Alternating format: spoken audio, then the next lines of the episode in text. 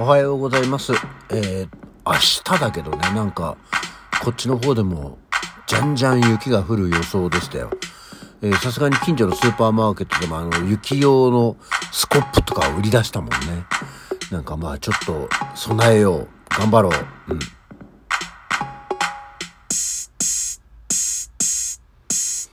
はい。改めましておはようございます。2月9日の水曜日、午前6時43分の起き抜けラジオでございます。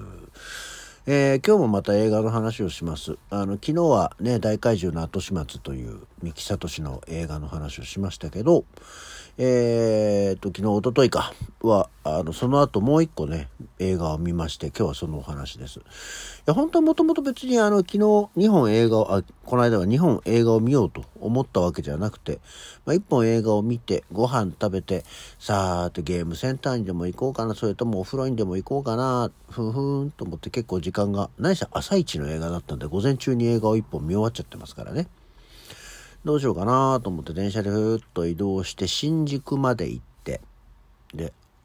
ご飯を食べて、あ、そっか、ここでもう一本映画を見ときゃいいんだなと思って、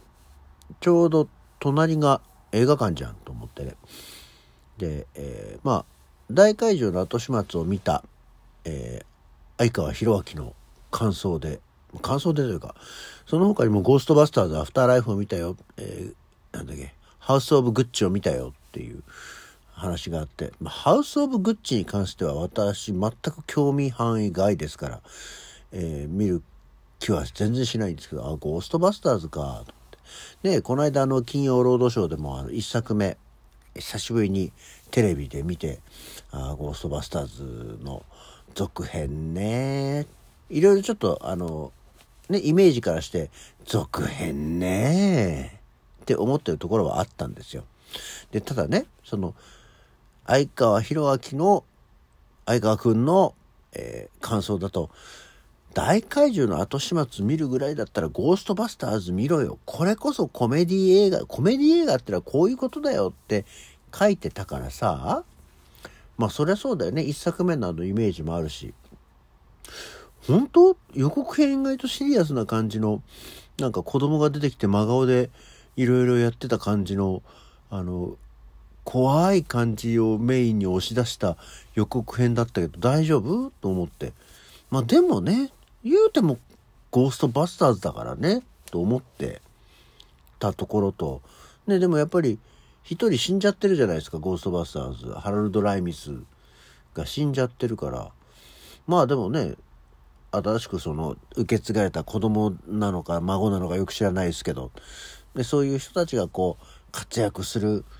ゴーストをバスターしていく話なんだろうなと思って。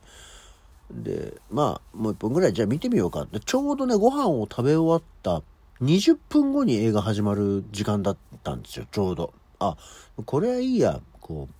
神のおぼし飯だなと思って。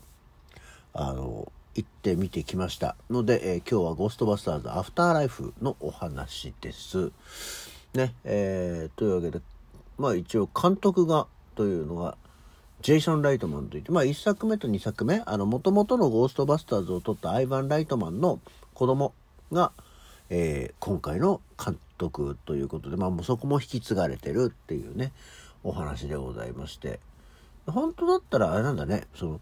2020年もう2年前に、あの、公開される予定だったのが、まあ、コロナで伸びに伸びて今年公開ということなんですね。そう、あだからかと思ったのが、ちょっと途中のネタバレじゃないけども、あの、年号が書かれてて、こう何年、1800何年、これはこういうことがあって、何年、あ、これはこういうことがあったっていう話になった時に、2021、カウントダウンだって言ってたのね。映画の中で。あ、なんかね、今は2022年だからカウントダウンだ。まあ、時代が2021年なんだなーってなんとなく思ってたんですけど、2020年の映画だったからなんだね。2020年の映画だから、あ、やばい、来年何かがあるんだ。それのカウントダウンだっていうことだったんだなっていうことは分かりましたけど。で、えーまず、率直な感想から言いますね。コメディ映画じゃないですよ、あれ。あの頑張れウィキペディア先生のところにも、えー、書いてありましたけど、えー、ゴーストバスターズの、えー、何？こう続編で超超自然的コメディ映画。超自然。まあいわゆる超常現象とかのね。超自然的コメディ映画っていうふうに書いてありますけど私はこれをコメディ映画だとはちっとも思ってないです。いや、私の考えるコメディ映画ってさ、シチュエーションがおかしい、ファニーだったり、ストレンジ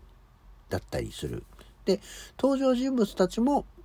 えー、ファニーな方面にストレンジだったりする。で、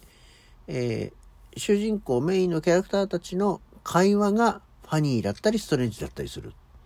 っていうのが、こう、イメージとしてのコメディ映画っていうものなんですけど、登場人物たち、至って真面目ですしね、普通ですよ。で、えー、起きる現象はゴーストバスターズだから、当然ゴーストが出てくる話なんで、ストレンジではあるけど、ファニーな方向にストレンジではないんだよね。すごくこうシリアスなわけですよ。っていうところがあって、コメディ映画ではないなと思ってます。でも、ゴーストバスターズだから、あの、いわゆる1作目、2作目。一応あの、女性ばっかりのゴーストバスター一旦置いといて、あの、1作目と2作目のゴーストバスターズの雰囲気やら、テイストやらっていうのは確かに随所にあるから、あの、面白くは見られるよ。ええ。で、あと、その主人公のフィービーというのをやったマッケラ・グレイスっていう女の子が、本当に可愛い。あの、映画が始まってパッと出てきた瞬間に可愛いじゃんって思ったのは、すっごい久しぶりで、一番最初にそれを思ったのは、あの、あれですよ。ビートルジュース。ビートルジュースに出てきたのは誰、ほら、えー、調べるよ。あの、絶対、あーっていうのが、名前が出てこなくなるんだよな。ビートルジュースの、あの女の子ですよ。よ。えー、そう、パッと出てきた瞬間に、うわー、かわいいって思ったのが、えー、そう、ウィノナライダー。そこを忘れるんだって話ですけどね。ビートルジュースに出てきた時のウィノナライダーもすごく、うわっ出てきた瞬間に可愛いって思ったのと同じぐらいの可愛さがありました。まあ、ビートルジュースの方はね、あの、小分けの顔ですけど、今回の子はその、えー、科学が好きなメガネ女子なんでね、あ、この子は可愛いやと思いながら見てました。うん。で、まあ、ね、ストーリーやら何やらはこういろいろ出てますし、予告編を見ていただきたいのと、まあこれはぜひね、あの、これはね、映画館行った、行ったっていいと思うよ。あの、テレビで見るのを待ったり、配信で見るのを待ったりするより、やっぱりまあ、映画館の大画面で見た方が、ね、楽しい映画だとは思います。で、えっ、ー、と、ゴーストバスターズの一応その、過去のメンツがどうこうみたいな話があって、誰が出てくるのかなと思ったら、おおって思ったりしますし、いや、この人もと思ったりはしますし、でさ、その何せ一人死んじゃったんじゃない。だからどうすんのかなと思ったら、はあと思うし、結局ね、最終的にね、なんだろう。まあこれ多分ね、もうちょっと若ければそんなでもなかったですけど、あの、冗談抜きで、スクリーンが滲んで見にくくなりましたよ。っていうぐらい、なんか、うわーってなっちゃった。なんか、だからね、それも含めてね、コメディじゃないと思っております。ね、えー、いい感じだね。なんか、昨日も今日もそうだけど、こう、なかなか映画の核心に触れずにちゃんと映画を紹介できてるのってすごくない？こう、ネタバレせずにいけるのすごいなと思いましたけどね。うん、でもなんかあとね、そう、ちょっとしたセリフとかにも、あの、にやりとさせられるようなものがあったりして、えー、なかなかその、旧作からの引き継ぎっていうのがやっぱりうまくいってるのと、あとこれもなんか、なんだっけな、ウィキであったのかツイッターだったのか忘れたけど、えー、この世で一番愛情あふれるファンムービーだっていうような紹介もあったんですよね。ファンファンムービーっつうの、その作品が好きな大ファンがもうオマージュにオマージュを重ねて作った映画みたいなイメージですけど、まあ確かに続編っていうか、ファンムービーって言ってもいいんだろうなとは思いましたけどね。あとはまあ、ちょっと、おいってなったのは、その、全く事情を知らない人たちが、まあ、新たにゴーストをバスターしていくわけなんですけど、そんなに結構迷いなく、えー、いろんな機械たちのスイッチを入れられるのは、まあいいけど、そういうことなの？それは科学知ってる人は、あんなプロトンパックのスイッチ入れてって言われて、はいって言って、うーん、パチンって、うーん、パチンぐらいで悩んでスイッチ入れられるほど、プロトンパックっていうのは分かりやすくできてたんだろうかと思ってみたりもしましたけどね。そこぐらいかな、なんか引っかかったのは。あの、なので、おおむね面白かったです。まあ、これはぜひ、ゴーストバスターズアフターライフ、大きい画面で見ると楽しい映画だと思います。まあ、そんなわけでした。では、起き抜けラジオ、また次回。多分、明日も映画の話をします。